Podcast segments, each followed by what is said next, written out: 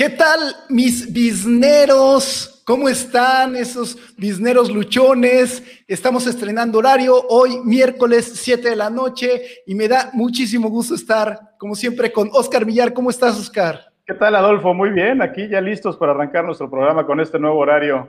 A ver qué tal Excelente. nos va. Venga. Cuéntanos, ¿de qué vamos a hablar el día de hoy? ¿Cuál, va a ser uno de los temas? Hoy vamos a hablar de una de las apuestas que está haciendo una cadena de restaurantes aquí en México, Carl Jr., que está buscando crecer en estos mercados.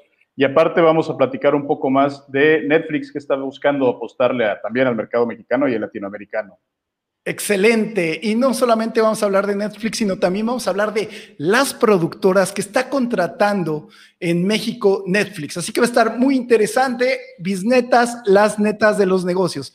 Así que, Oscar, ¿qué te parece si arrancamos con este tema de Carl Jr.? Platícanos un poquito de la claro nota. Que sí, mira, Carl Jr. es una, bueno, supongo que lo conocemos, ¿no? Es una empresa que se dedica a hacer hamburguesas, este, comida rápida, basada en California, y hace 30 años abrió su primer restaurante en México, ¿no? Yo me acuerdo porque era todo un estudiambre hecho y derecho, y a mí me quedaba muy bien pagar este, los 30, 35 pesos que costaba la hamburguesa y me quedaba para todo lo demás, ¿no?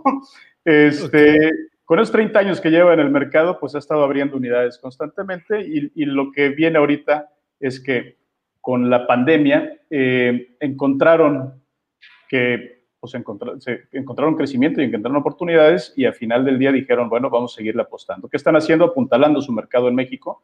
Fue uno de los primeros mercados al que salieron fuera de California, fuera de Estados Unidos. Este, y dentro de su plan están buscando crecer más o menos mil tiendas o mil unidades en los próximos cinco años. Este, Pero mil unidades a nivel América. Global, a nivel global. y, y, le están apostando, fíjate que, que principalmente a, a Australia, a China, a Canadá, este, a Europa Occidental para estas mil tiendas, pero principalmente también están volteando a ver a México. Ellos quieren expandir ese mercado, pero México ya no están buscando expandir, sino apuntalar, curiosamente, ¿no? Este, y para eso traen un plan bastante agresivo. Quieren 100 tiendas en el corto plazo, abrirlas de golpe. Este, y bueno, aquí han estado trabajando de distintas formas, ¿no? Eh, uno de los puntos importantes que tiene, y lo veíamos la vez pasada, eh, Kentucky Fried Chicken y otras cadenas, durante la pandemia, encontraron la manera de, pues de satisfacer las necesidades de sus clientes. ¿no? Muchos de ellos abrieron WhatsApps, este, los mismos gerentes de la tienda buscaron la manera de ofrecer y salir, a distribuir. Algunos de ellos te agarraban la moto y tal. ¿Y qué hicieron estas cadenas? Bueno, encontraron una forma y se dieron cuenta de que hay, que hay un esquema que, que no estás completamente satisfecho o que ya lo veían y la pandemia les ayudó a, a probarlo y decir, bueno, me gusta. ¿Y qué están haciendo ahora? Pues Carl Jr. también está apostando a lo que le llaman el restaurante del futuro. ok, y cuéntanos, ¿qué es este restaurante del futuro? Pues mira, se lo tiene muy reservado, dice, no sé, pero pues qué tanto nos pueden innovar en un restaurante. Este, no, quieren decir mucho, pero, pero ya hemos visto algunos temas que tienen, ¿no? Ya tienen kioscos en algunos restaurantes donde la gente llega no pide. Supongo que vamos a estar viendo temas, obviamente, muy apoyados en tecnología, este, parte de lo que habíamos visto de la 5G, este, todos estos esquemas que les ayudan a los clientes a pedir más fácil, a pagar más fácil, a tener mayor opciones, a mejores opciones, ¿no? Carl Jr. siendo una empresa de, de, comida rápida está orientada al servicio, ¿no? No vamos a Carl Jr., obviamente vamos por su sabor como toda la comida, pero no vamos porque son más o menos las mejores hamburguesas, sino que son las más rápidas, son sabrosas, son, muy buenas, ¿eh? O sea, si tú haces un comparativo de hamburguesas contra hamburguesas, pues para mí lo que está sucediendo es que eh, Carl Jr. vino a llenar un hueco de McDonald's, ¿no? Porque la calidad contra McDonald's es superior, es más caro que McDonald's, es más rico, sí. De nutritivo yo creo que son igual, ¿no? Nada nutritivos, pero, pero te sacan del apuro y es rico. A mí me gusta, la verdad también. Y aquí hablando del restaurante del futuro, pues mira, esto de los kioscos me llama la atención porque es algo que, por ejemplo, McDonald's ya ha desarrollado mucho en Estados Unidos, ¿no? Sí. Y no nada más en Estados Unidos, también me tocó en París esto de los kioscos donde tú ya llegas eh, y están instalados estos kioscos, haces tu pedido, metes la tarjeta de crédito y ya solamente entras a recoger tu pedido. Así es. Entonces, entonces, ¿qué, más vendrá para este restaurante del futuro? ¿La conectividad? Son, tecnologías rápidas, son temas que probablemente lo que estábamos viendo con las tiendas también, ¿no? Que tú entres directamente, compres y te salgas sin tener que pagar, sin tener que interactuar, interactuar con nadie, sin tener que sacar la tarjeta que ya tenga los cargos directos, como pasa ahorita también, ¿no? Pones tu celular, lo volteas y te cobran. Este, entonces yo creo que están buscando un esquema de automatización, de, de, facilitar a partir de esquemas digitales la compra. Este, no sé, imagínate, yo, yo, ¿qué estaría viendo en temas de, de, innovación? Imagínate que estás viendo tu partido a través de un servicio de streaming y ahí mismo sale tu botoncito, pum, pide tus, tus, eh, tus, hamburguesas de Carl Jr., ¿no?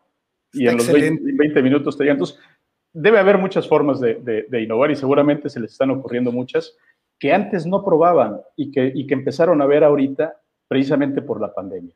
Yo creo que... las este cosas que nos han hecho avanzar, ¿eh? Hemos brincado cinco o seis años en lo que se esperaba, ¿eh?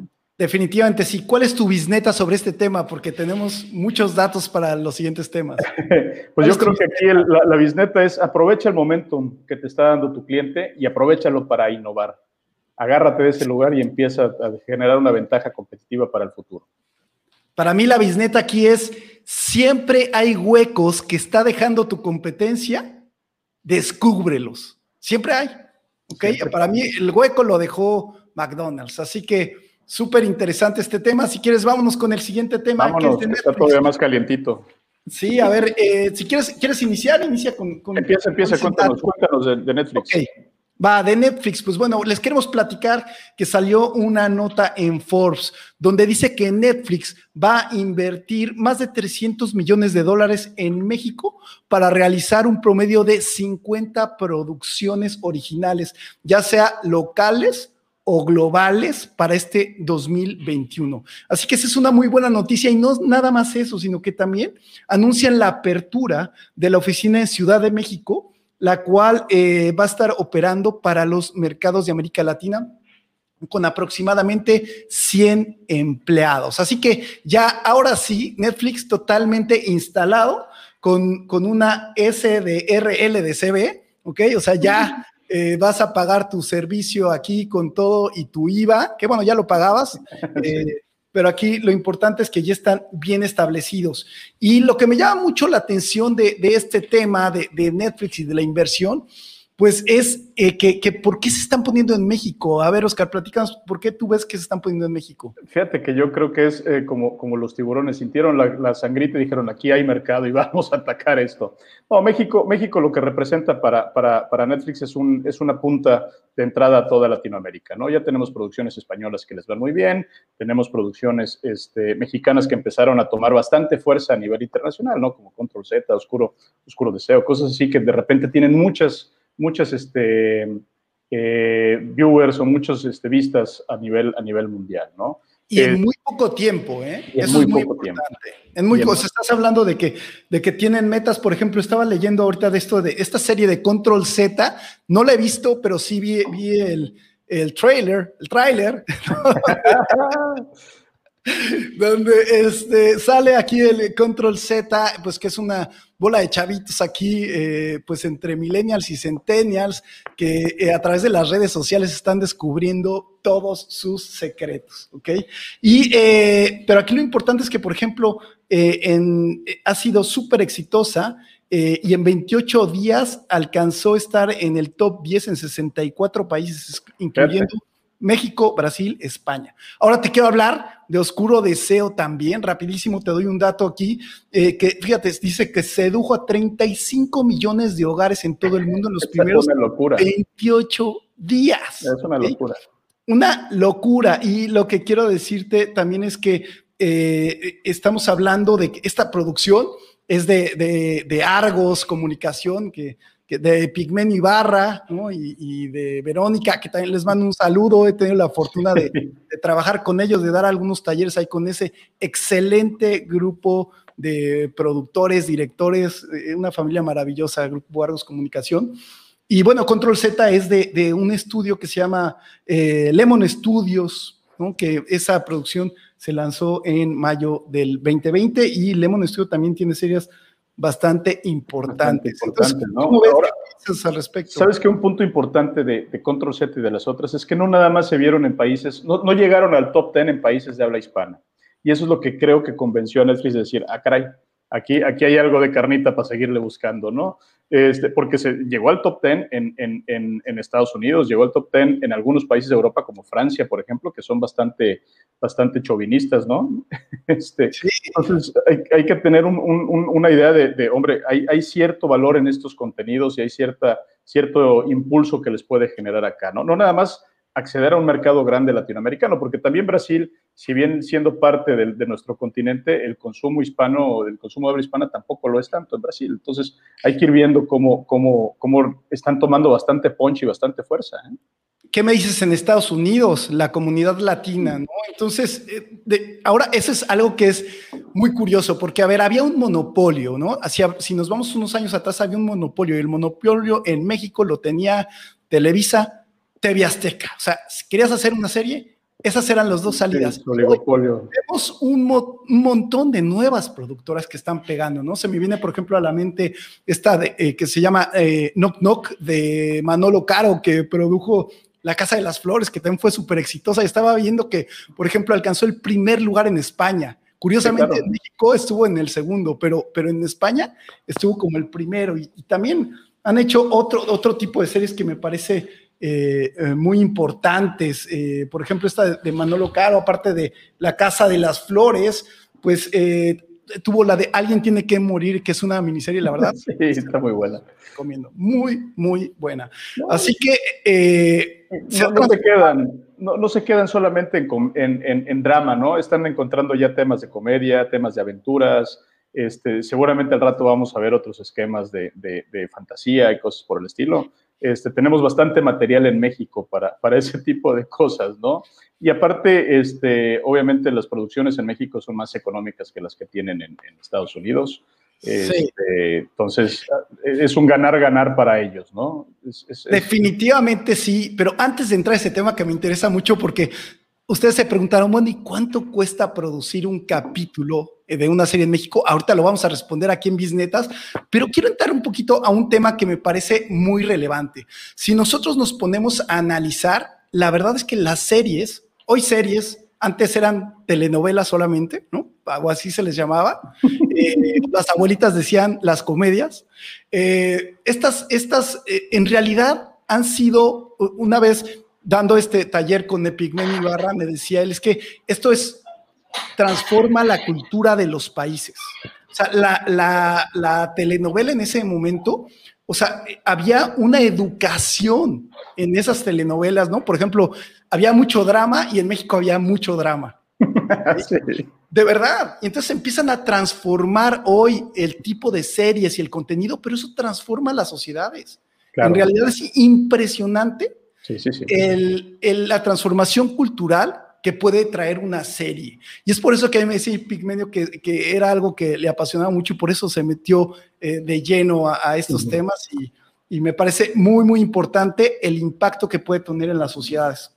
No, es, es importante y por eso tenemos que tener mucho cuidado con lo que, con lo que sale al aire, ¿no? Con lo que sacamos, porque si este, la gente lo absorbe, lo va viendo, los niños, este, y los mismos adultos van cambiando su forma de pensar en función de estar viendo estos temas, ¿no? Y si nos quedamos de repente con otras producciones que, bueno, no, no, ni para qué mencionarlas, que no te sirven de nada más que para, para sentirte avergonzado de lo que ves en la televisión, dices, a ver, y, creo que esto está funcionando muy bien, ¿no? Netflix está generando cosas muy interesantes. Este, se está generando un mercado para esto muy grande. Como tú decías ahorita, nada más estaba Televisa y TV Azteca y ahorita ya salen casas productoras por todos lados, ¿no? Y compañías de producción audiovisual que son capaces de levantar cosas así en todos lados, ¿no? Entonces, yo creo que sí estamos en un punto en donde, en, un parteaguas, así como de repente vemos cerveceras este, eh, artesanales por todos lados, igual vamos a ver casas productoras con, muchas especializaciones y trabajando en todos lados, creo yo.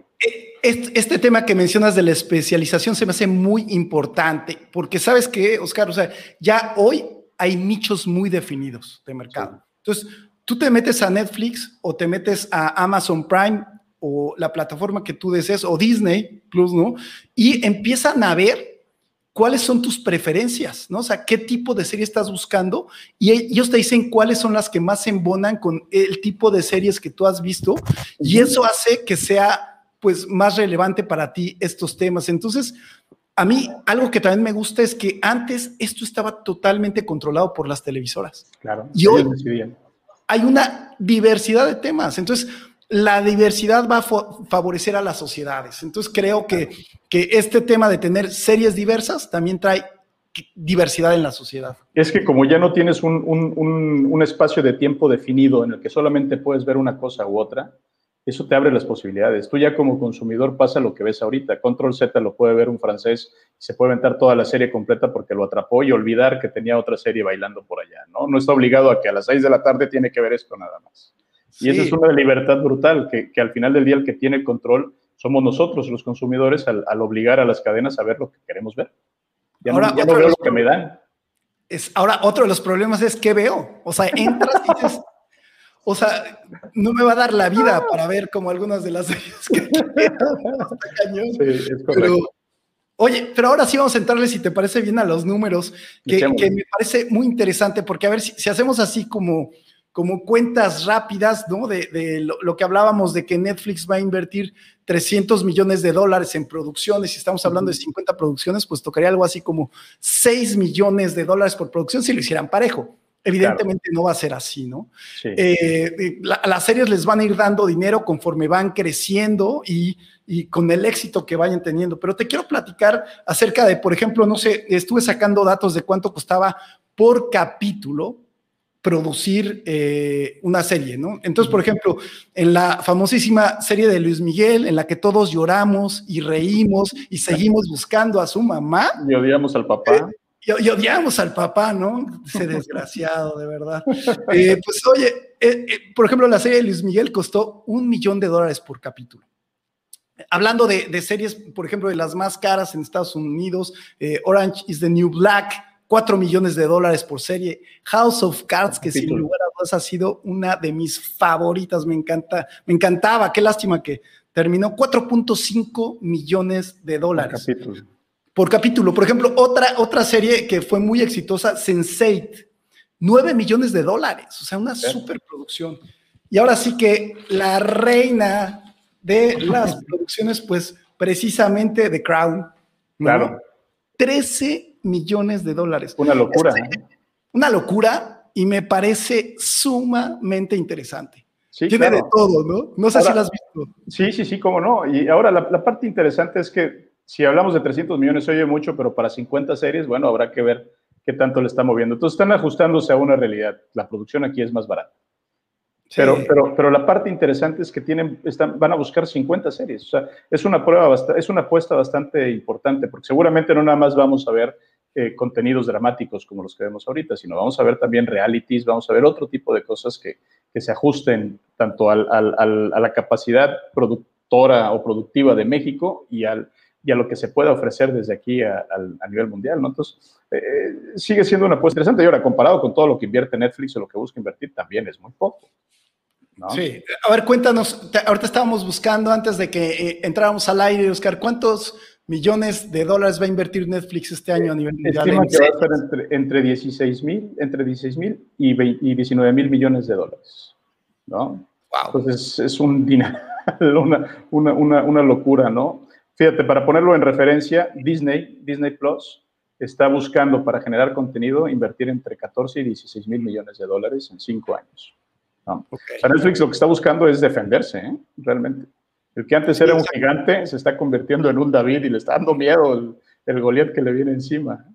¿Cuántos millones de suscriptores eh, o cómo andamos en números de suscriptores entre Netflix versus eh, Disney?